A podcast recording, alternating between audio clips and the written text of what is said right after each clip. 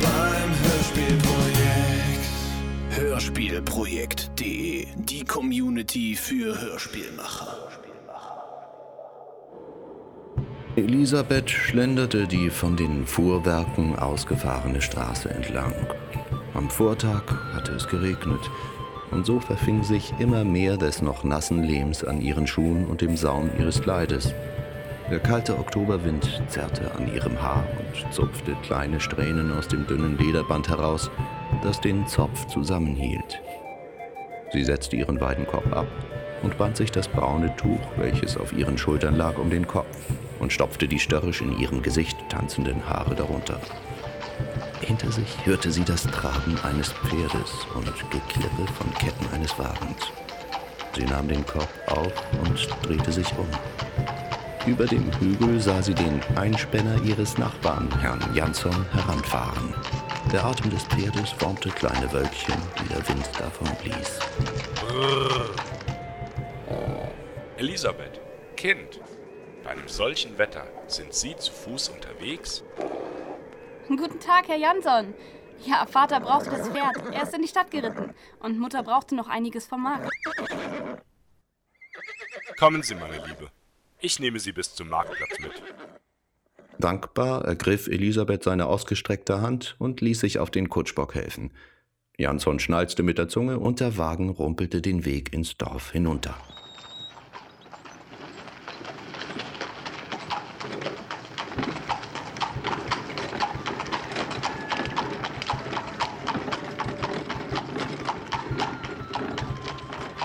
In zwei Tagen ist Allerheiligen und der neue Pfarrer ist immer noch nicht angekommen. Wenn er es nicht schafft, wird der Gottesdienst womöglich ausfallen in diesem Jahr. Nicht wahr? Das wäre aber in der Tat schade. Wissen Sie, ich kann Sie auf dem Rückweg gerne wieder mitnehmen, wenn Sie wollen. Ich muss nur hinunter zum Stellmacher. Es dauert nicht lange. Oder mögen Sie mich begleiten? Elisabeth erschrak kurz. Bei dem Gedanken, Herrn Jansson zu begleiten, fing ihr Bauch zu kribbeln an. Er schien ihre Aufregung zu bemerken. ja, Heinrich ist dort. Er ist gekommen, um seinen Vater zu besuchen. Wollen wir? Wenn Sie es möchten, werde ich Ihren Eltern nichts sagen. Ja, bitte. Das würde mir viel bedeuten. Ihre Liebe zu Heinrich ließ sie das Gefühl, etwas Verbotenes zu tun, vergessen. Ihr Vater mochte den Jungen des Stellmachers nicht, im letzten Frühjahr auf dem Maifest die Bekanntschaft seiner Tochter gemacht hatte. Elisabeth, dieser Bengel ist nichts für dich. Schlag ihn dir aus dem Kopf. Er ist in die Stadt gegangen, um bei so einem Bücherwurm in die Lehre zu gehen. Er hat unserem Dorf den Rücken gekehrt. Wenn du schon ans Heiraten denkst, mein Kind, dann nimm dir einen ordentlichen Burschen, der etwas von der Landwirtschaft versteht und seine Familie versorgen kann. Es gibt genug gute Männer hier.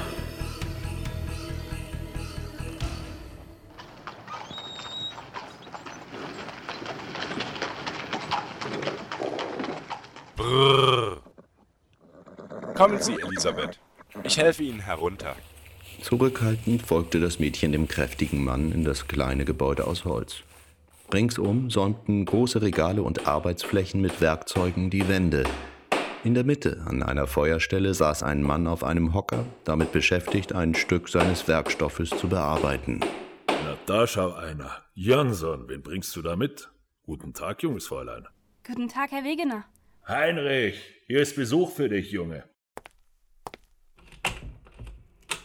Lisa, wie ich mich freue.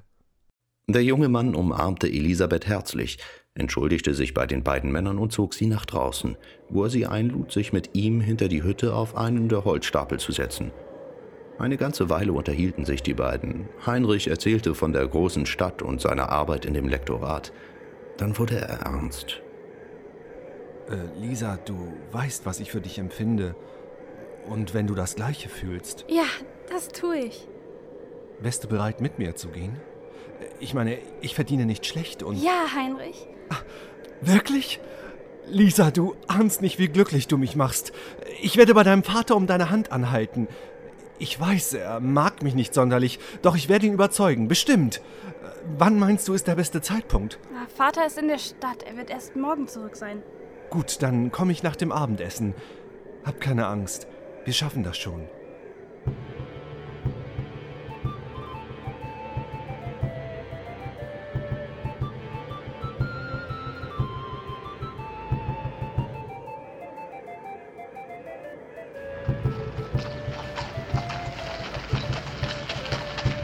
Jansson setzte das Mädchen vor dem Hof ihrer Eltern ab. Er hatte sie zuerst zum Markt und anschließend nach Hause gefahren. Ihre Mutter war überrascht, Elisabeth so bald wiederzusehen. Du kommst früh. Hast du alles bekommen? Herr Jansson hat mich mitgenommen. Ja, es ist alles da. Und äh, ich habe noch etwas Kaffee gekauft. Oh, bitte sei nicht bös, aber Vater mag ihn doch so gern. Kaffee? Güte, Kind. Wie viel hat er gekostet? Ähm, Heinrich gab mir das Geld dafür. So, Heinrich also. Das wird dein Vater aber nicht erfreuen. In der Nacht konnte Elisabeth nicht recht in den Schlaf finden. Morgen würde ihr Vater heimkehren und sie wollte ihn auf den Besuch von Heinrich am Abend vorbereiten, ohne ihn zornig zu stimmen.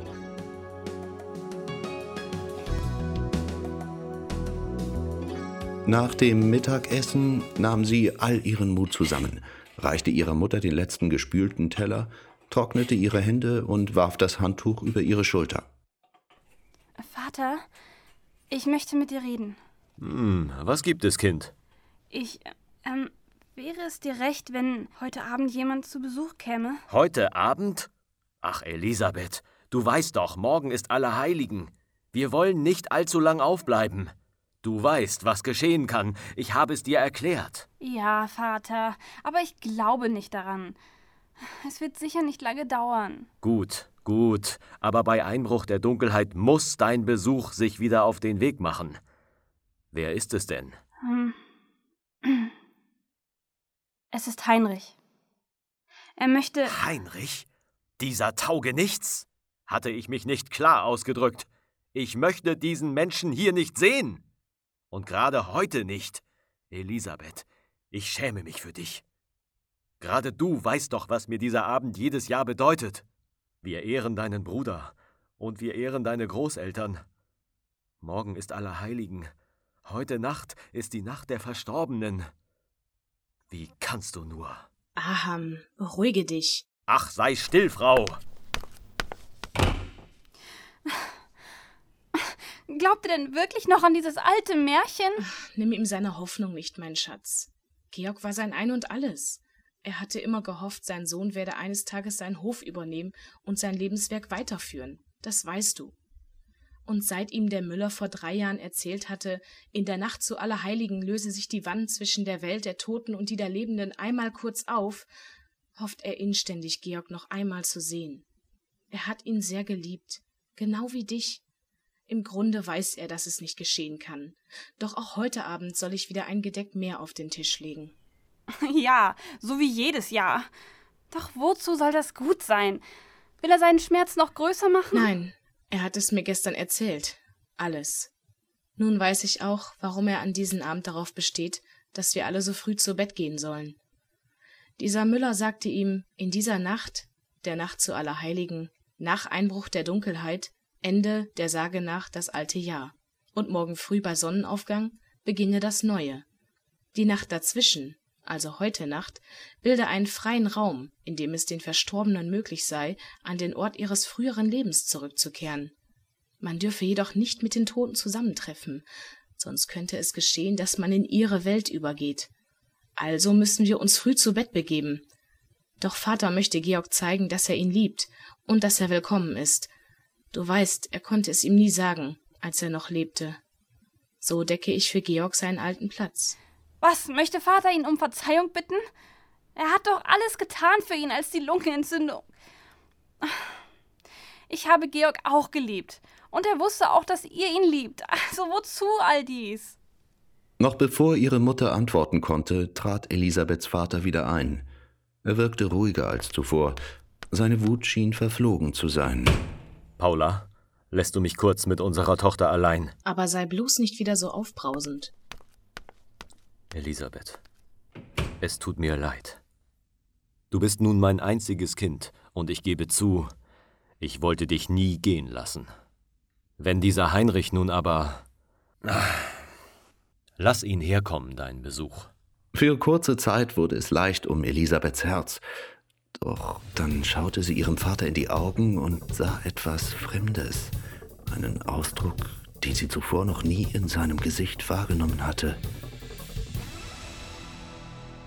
An diesem Abend legte Elisabeths Mutter wie versprochen ein weiteres Gedeck auf den Abendbrottisch. Die Familie saß noch bei Tisch, als es an der Tür klopfte. Aham stand auf und öffnete. Draußen begann es bereits zu dämmern. Guten Abend, Herr Elbers. Guten Abend, Heinrich. Bitte, treten Sie doch ein. Nehmen Sie doch Platz, junger Freund. Sind Sie hungrig? Paula, bring uns noch ein Gedeck für unseren Gast. Oh, nein, äh, bitte, ich möchte keine Umstände machen. Nun sorgen Sie sich nicht. Sie machen uns keine Umstände. Äh, Paula, ich möchte, dass du und Elisabeth nun zu Bett geht. Lasst uns allein. Ich denke, mein Freund hier und ich, wir haben etwas zu besprechen. Enttäuscht folgte Elisabeth ihrer Mutter ohne Widerrede nach oben, aus Angst, ihr Vater könne in Zorn geraten und es sich anders überlegen, winkte ihrem Heinrich aber verstohlen zu. Ähm, Herr Elbers, ich, äh, ich möchte Sie nicht lange aufhalten und gleich mein Anliegen vorbringen. Ja? Elisabeths Vater blickte ihn nicht an, sondern sah seinem Kaffee zu, wie er sich unter dem Rühren mit dem kleinen Löffel munter in der Tasse drehte. Sie wissen, ich arbeite seit einiger Zeit in der Stadt. Ich verdiene recht ordentlich und habe bereits eine Anzahlung auf ein Häuschen gemacht. Es ist nicht so groß wie das Ihre, aber recht neu und solide gebaut. Ein eigenes Pferd und einen Wagen besitze ich ebenso. Vielleicht wissen Sie, worauf ich hinaus möchte. Ich kann es mir denken, Heinrich. Bitte, fahren Sie fort. Herr Elbers, ich liebe Ihre Tochter und möchte Sie hiermit um Ihre Hand bitten. Nun war es heraus. Gespannt saß Heinrich an dem kleinen Tisch und wagte es nicht, von seinem Kaffee zu trinken. Könnte er eine falsche Bewegung machen, die ihr Vater zugrunde nehme, um ihn hinauszuwerfen? Eine Weile, die dem jungen Mann wie eine Ewigkeit erschien, herrschte Stille im Raum. Also gut, Heinrich. Ich bin einverstanden. Nehmen Sie sie. Doch tun Sie mir den Gefallen und leisten mir noch ein wenig Gesellschaft. Erzählen Sie mir etwas von sich. Wie geht die Arbeit im Lektorat voran? Elisabeth konnte nicht einschlafen. Die Aufregung ließ sie frieren, oder war die Nacht so furchtbar kalt? Wie gerne wäre sie nach unten in die Küche gelaufen, um zu hören, was ihr Vater geantwortet hatte. Sie beschloss, ein wenig zu lesen. In der Dunkelheit suchte sie nach den Zündhölzern, um ihre Lampe anzuzünden. Gerade tastete sie auf dem Nachttischchen nach ihnen, als sie ein merkwürdiges Surren zu vernehmen schien. Was mochte das sein? Angestrengt lauschte sie in die Nacht hinein. Das Geräusch kam eindeutig von unten und es wurde lauter. Was ist das? Hm. So ein Geräusch habe ich hier noch nie gehört.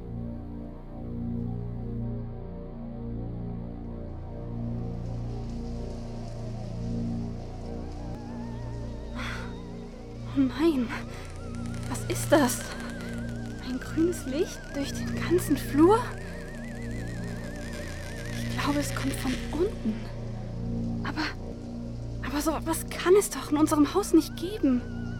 Die Kälte des Holzbodens unter ihren Füßen kroch hinauf bis zu ihren Knien. Es schien, als stünde sie auf Eis.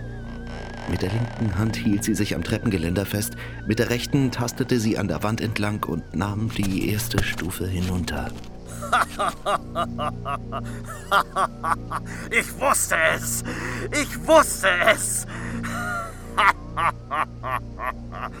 Sie bekommen sie nicht! Sie nehmen mir mein Kind nicht! Hä? Was ist hier los? Erschrocken rannte Elisabeth nun die Treppe hinab und wollte in die Küche laufen.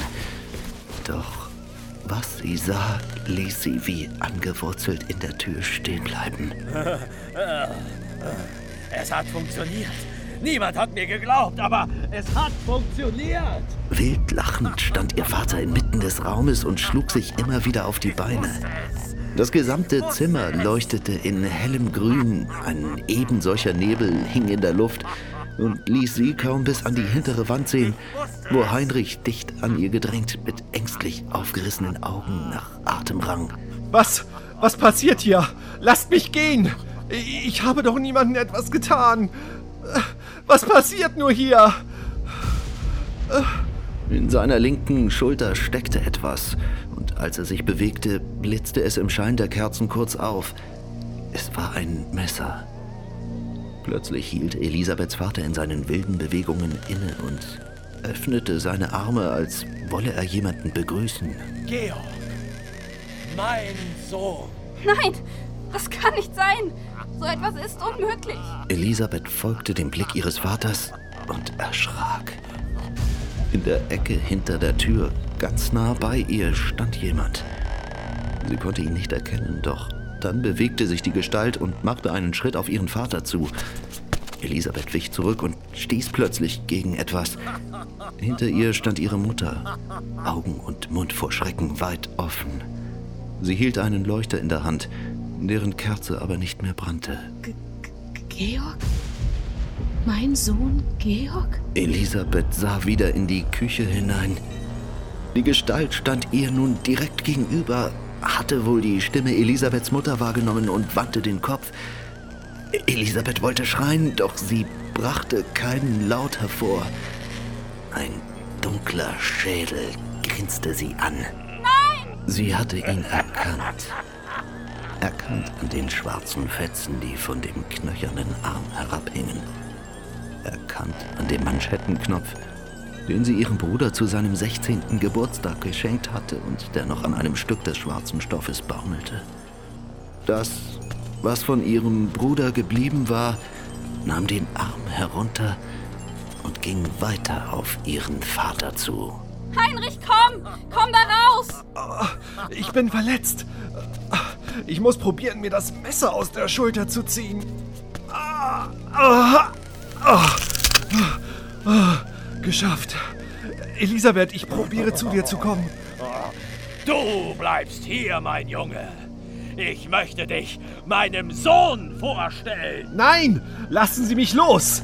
Sieh, Heinrich, das ist mein Sohn. Ihr werdet euch gut verstehen. Heinrich krümmte und wand sich, um sich aus dem harten Griff Ahams zu befreien.